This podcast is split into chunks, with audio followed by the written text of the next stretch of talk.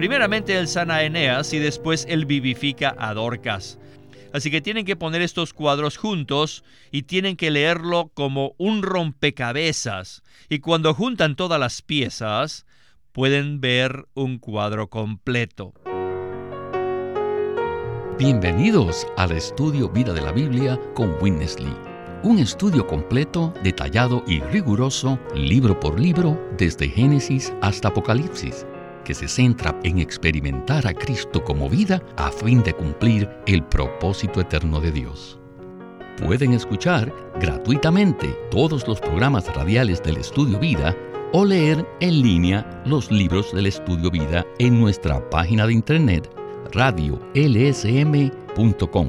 Una vez más, radiolsm.com. Muchas veces los cristianos tenemos la tendencia a pensar que las circunstancias en nuestro entorno nos indican si Dios está contento o no en cuanto a nuestra vida espiritual. Este concepto nos lleva a pensar que cuando nuestro entorno está difícil y complicado, hemos perdido la bendición del Señor. Sin embargo, el libro de los Hechos nos muestra lo contrario. Aunque la iglesia estaba siendo perseguida, Hechos 9:31 dice que ella tenía paz, era edificada y se multiplicaba.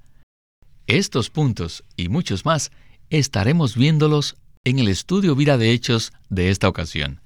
Y nos acompaña una vez más Alberto Santiago. Bienvenido Alberto. Estoy muy contento de estar aquí.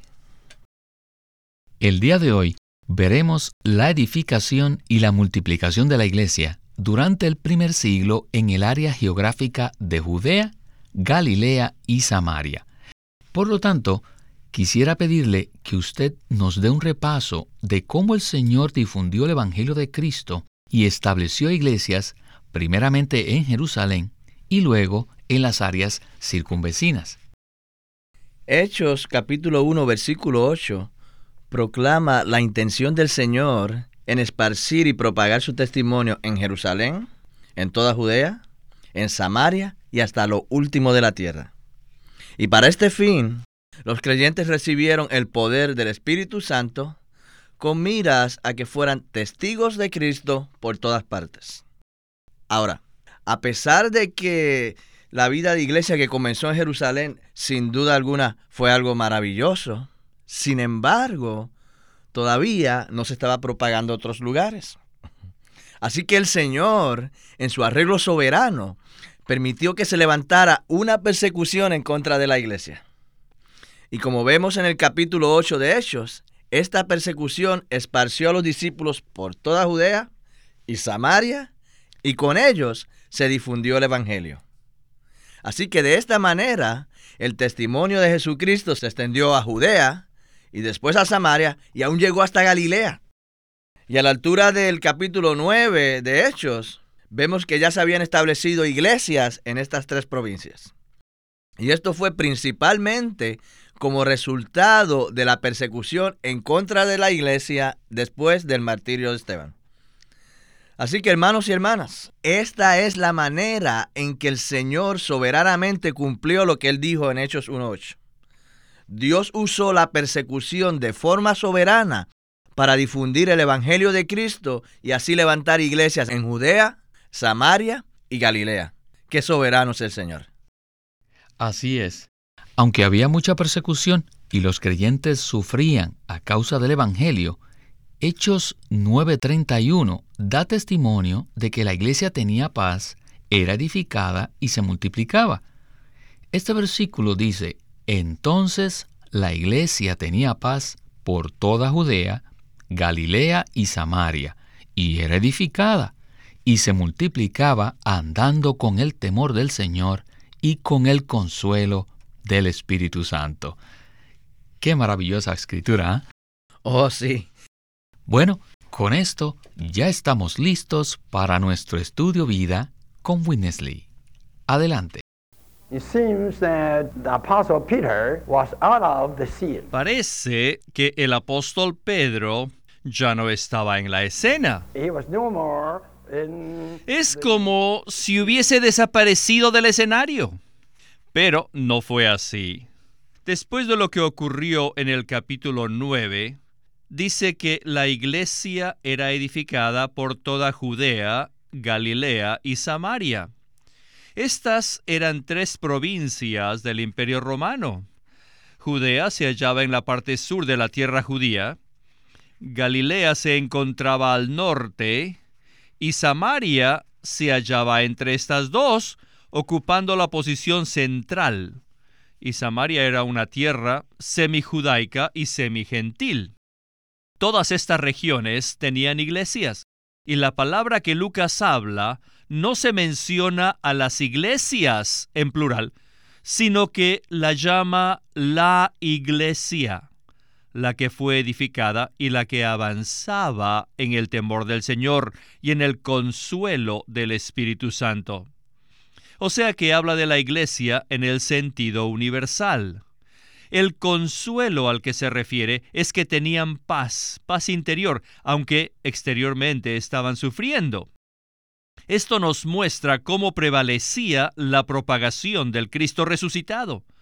Con toda esta persecución, la propagación del Cristo resucitado aún seguía avanzando de una manera muy prevaleciente. Ahora regresamos a Pedro. Pedro no había desaparecido del mapa. En el capítulo 9 de Hechos vemos la propagación del ministerio de Pedro, que sale de Jerusalén y se va a Judea, y de allí se mueve hacia el norte, a Cesarea, al lado del mar. Primeramente, Pedro fue a Lida e hizo unos milagros por allí. Pedro sanó a uno que llamaba Eneas, que hacía ocho años que estaba en cama, pues era paralítico. Y después Pedro se fue a Jope, y allí vemos que sanó a la hermana Dorcas. Así que Pedro entra al escenario de nuevo, pero fuera de Jerusalén, fuera de Judea, en una región muy relacionada con los gentiles, porque Jope estaba cerca de Cesarea, que era el centro del gobierno romano. Pedro había salido de Jerusalén, de la capital judía, y había ido a Cesarea, donde residía uno de los gobernadores romanos. Así que Pedro allí fue donde hizo estos dos milagros. Uno era en Jope, y Jope estaba muy cerca a Cesarea, y este fue el segundo paso que dio para después poder abrir la puerta del reino a los gentiles cuando él fue a la casa de Cornelio. ¿No le parece que esta es una descripción muy interesante de la propagación de las iglesias durante el primer siglo? Vimos anteriormente la persecución devastadora que sufrió la iglesia pero aún así ella se multiplicaba andando en el temor del Señor y en el consuelo del Espíritu Santo. No hay duda que esto es muy alentador, ver que en medio de las persecuciones la iglesia no temía a los hombres, sino al Señor. ¿No le parece? Ciertamente, aquí vemos un modelo muy alentador. A pesar de las persecuciones externas, la iglesia tenía paz interiormente. ¿No es lo maravilloso? Lo que la iglesia teme no es a la persecución externa, sino a la falta de paz interior. Porque solo cuando hay paz interna es que puede haber edificación. Debido a la intensidad de la persecución que aconteció después que Esteban fue apedreado, uno obviamente esperaría que los creyentes anduviesen con temor a los hombres y que se escondiesen para protegerse a sí mismos. Pero realmente ellos no temían a los hombres, sino al Señor. La iglesia andaba en el temor del Señor, pues temía ofenderlo al permitir que fuera reprimida o subyugada. Los creyentes no querían ofender al Señor, siendo avergonzados por la persecución. En medio de ese entorno difícil, la iglesia disfrutaba paz interior, andaba en el temor del Señor y gozaba del consuelo del Espíritu Santo. Entonces, ¿cómo reconciliamos el hecho de que la iglesia sufría persecución, pero a la vez andaba en el consuelo del Espíritu Santo? Esta es una realidad maravillosa que experimentamos en la vida cristiana. Por un lado, la iglesia sufre aflicción por las persecuciones, pero en medio de esos padecimientos teme al Señor y disfruta del consuelo del Espíritu Santo. El consuelo no lo brinda un entorno suave, sin complicaciones ni sufrimientos. No, sino que el consuelo viene por el Espíritu Santo. Es el Espíritu Santo el que nos consuela y no la tranquilidad en un entorno agradable. Los creyentes estaban llenos del Espíritu Santo y con poder testificaban del Cristo resucitado a medida que ellos emigraban de Jerusalén a otras ciudades. Esto cumplió la profecía que el Señor proclamó en Hechos 1.8, de que los creyentes serían testigos de Cristo no solo en Jerusalén, sino también en Judea y en Samaria. Y nosotros también experimentamos lo mismo hoy en día. Cuando sufrimos aflicción por las persecuciones en el nombre de Cristo, también disfrutamos del consuelo del Espíritu Santo al andar en el temor del Señor. Estos dos aspectos de la bendición del Señor son algo que trasciende nuestro entorno. No busquemos consuelos en las circunstancias, sino el consuelo interior que nos brinda el Espíritu Santo. El consuelo del Espíritu Santo, por un lado, es muy poderoso, pero a la misma vez es suave y tierno. Y esto nos alienta que a pasar por cualquier situación, no importa lo difícil que parezca. Tenemos que decir realmente que este ejemplo de la vida de los cristianos durante el primer siglo es muy inspirador para nosotros. Bueno, continuemos con Winnesley. Ustedes saben que el hogar de Cornelio estaba muy cerca a Jope. Si ven el mapa, van a poder ver que estos lugares están muy cerca el uno del otro. Son vecinos el uno al otro. Pero, de todas maneras, ahora Pedro llega a Jope y se queda allí. Y esta era la preparación para que él pudiese dar un paso más, a fin de poder llegar a la casa de Cornelio y abrir la puerta para que los gentiles pudiesen entrar al reino de Dios. Así que de verdad estamos listos ahora para ver a Pedro cuando él usa la segunda llave que le fue dada en Mateo 16 para abrir la puerta a fin de que un romano, un típico gentil, pudiese entrar al reino de Dios. Ahora, tanto el caso de Cornelio como el de Saulo, el Señor obró a través de visiones. En visión se le apareció a Ananías en 9.10, y que dice, había entonces en Damasco un discípulo llamado Ananías, a quien el Señor le dijo en visión, Ananías. Y él le respondió, heme aquí, Señor. Ananías recibió la palabra del Señor acerca de Saulo por medio de una visión, y al mismo tiempo, Saulo también había visto una visión. Así que en las visiones del Señor les habló a Saulo y al mismo tiempo también le habló a Ananías. Así que ellos dos recibieron una visión. Además, Saulo vio que Ananías venía y él le ponía sus manos sobre él. Y esto nos muestra cómo sirvieron las dos visiones, una al principio y la otra al final, a fin de llevar a cabo la obra del Señor. Ahora, cuando venimos al capítulo 10, vemos otra vez que el Señor obró por medio de otras dos visiones. Primero, Cornelio vio una visión y al día siguiente Pedro recibió otra visión. Así que entre estos dos casos, el caso de Saulo y el caso de la casa de Cornelio, están estos dos milagros que fueron hechos por Pedro.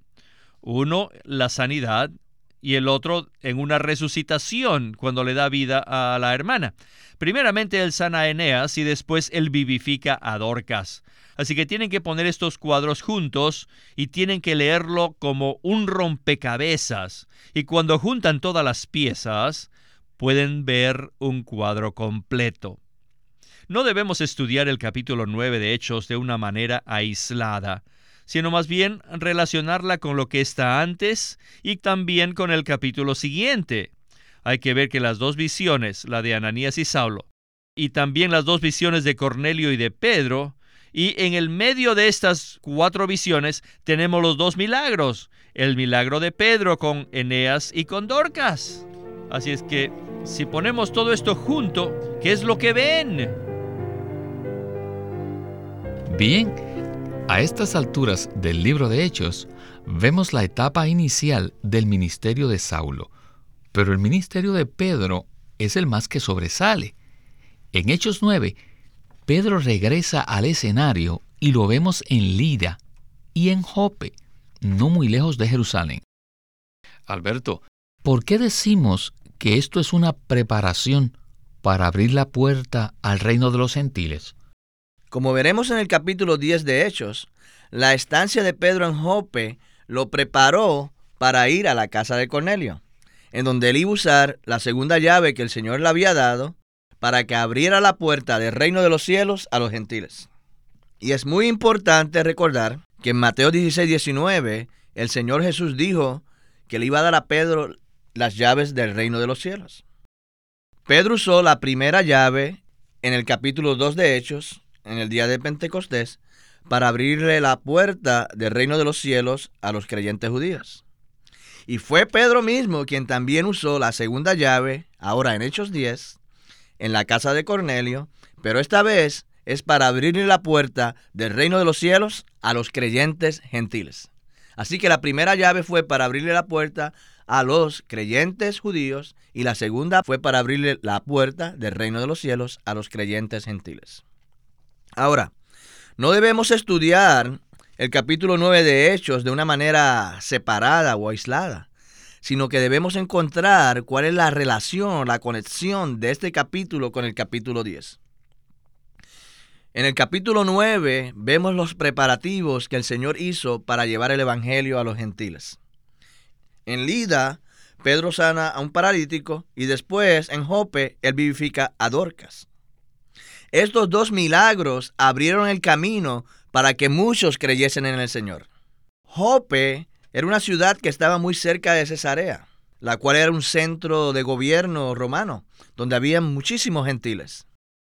Pedro había salido de Jerusalén, que era la capital judía, y se encontraba ahora cerca de Cesarea, donde residía uno de los gobernadores romanos. Esto es muy significativo porque nos muestra que el escenario ya estaba preparado para que se le abriera la puerta del reino de los cielos a los gentiles.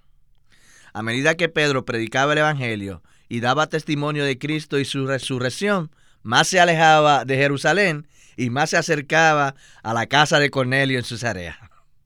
Es decir, más se alejaba del centro religioso de los judíos y se acercaba a los gentiles. Esto nos ayuda a ver que no es necesario planear en detalles todas nuestras actividades para hacer la voluntad de Dios.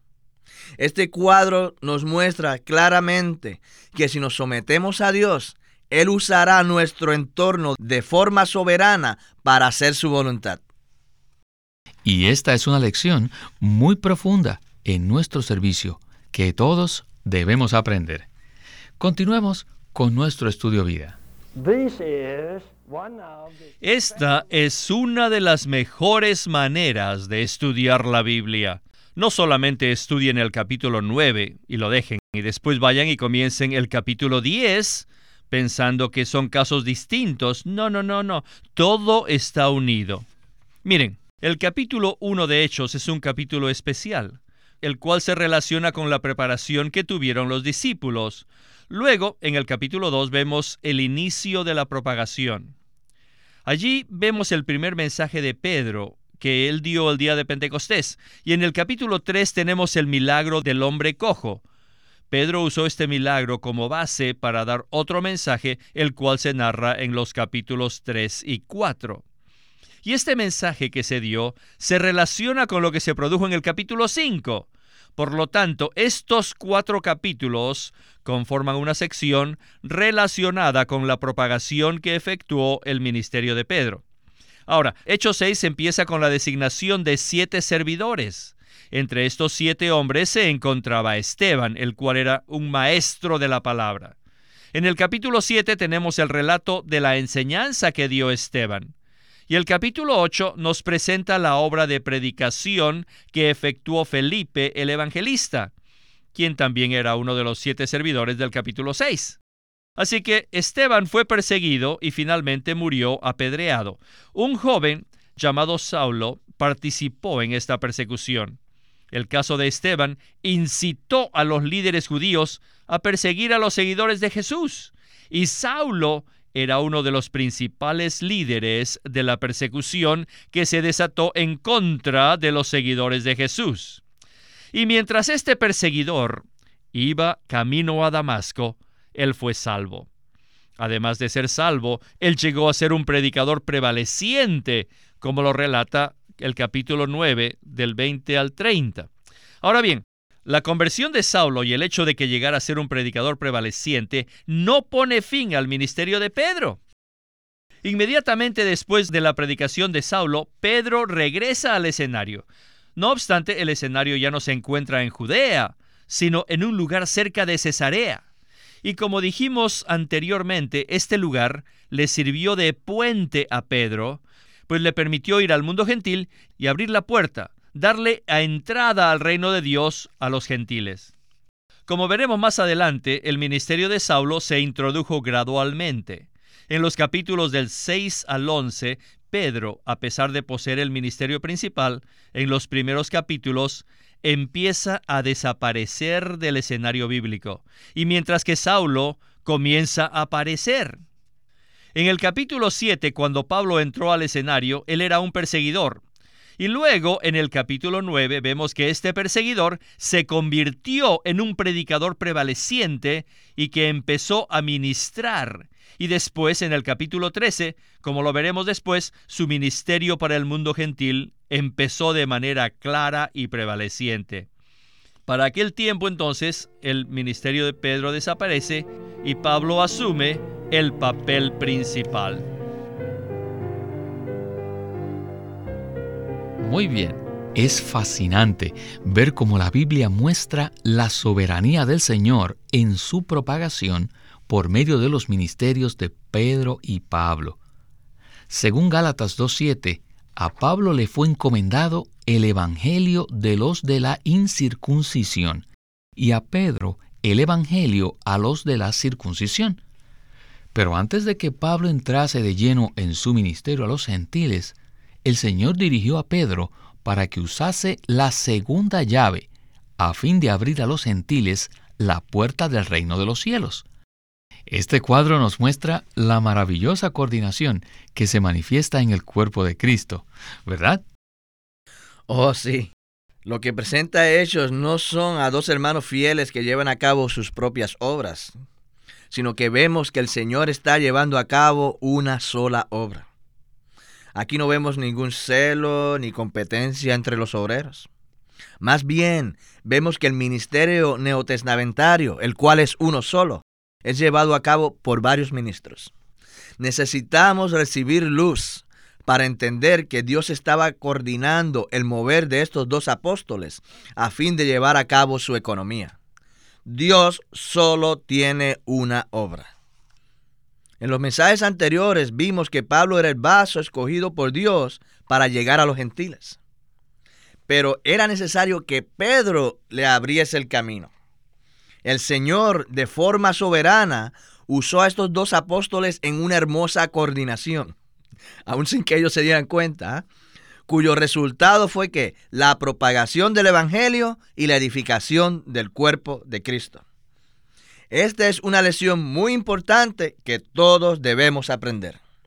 A saber, que el Señor Jesús, quien es la cabeza, coordina la función de los miembros de su cuerpo cuando nosotros cooperamos con Él sin orgullo y en fe sencilla.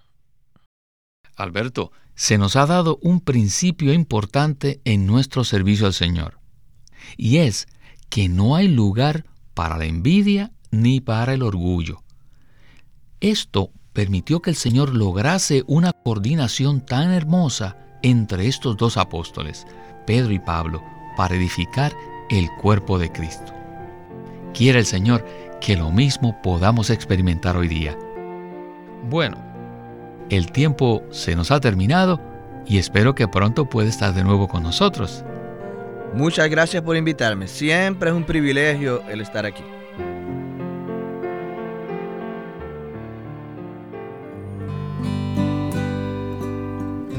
Living Stream Ministry es una casa publicadora de los libros de Watchman Nee y Witness Lee.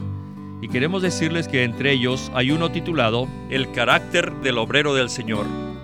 Watchman Nee presenta rasgos específicos del carácter que son cruciales para el obrero cristiano. El siervo del Señor debe saber escuchar, amar al prójimo, estar dispuesto a sufrir, llevar las riendas de su propio cuerpo y ser diligente, moderado y estable. Watchman Nee también aborda otros temas útiles como por ejemplo ser demasiado volubles o estar apegados al dinero. El carácter del obrero del Señor por Watchman Nee. Watchman Nee llegó a ser cristiano en la China continental en 1920, a los 17 años de edad, y ese mismo año comenzó a producir sus primeros escritos. En casi 30 años de ministerio se demostró claramente que él era un don especial que el Señor dio a su cuerpo con el fin de adelantar su obra en esta era. En 1952 fue encarcelado por su fe en Cristo y permaneció en la prisión hasta su muerte en 1972. Sus palabras, sus escritos, continúan siendo una rica fuente de revelación y provisión espiritual para el pueblo cristiano de todo el mundo. El estudio Vida de la Biblia es una producción de Living Stream Ministry que presenta el ministerio de Watchman Nee y Windesley. Queremos animarlos a que visiten nuestra página de internet libroslsm.com. Allí encontrarán los libros impresos del ministerio de Watchman Nee y Witness Lee, la Santa Biblia versión recobro con sus notas explicativas y también encontrarán folletos, himnos, varias publicaciones periódicas y libros en formato electrónico. Por favor, visiten nuestra página de internet libroslsm.com. Una vez más, libroslsm.com. Llámenos a nuestro teléfono gratuito 1-800-810-1149. 1-800-810-1149. Además, si desean, pueden comunicarse con nosotros enviándonos un correo electrónico a estudiovida.lsm.org. Una vez más, estudiovida.lsm.org lsm.org.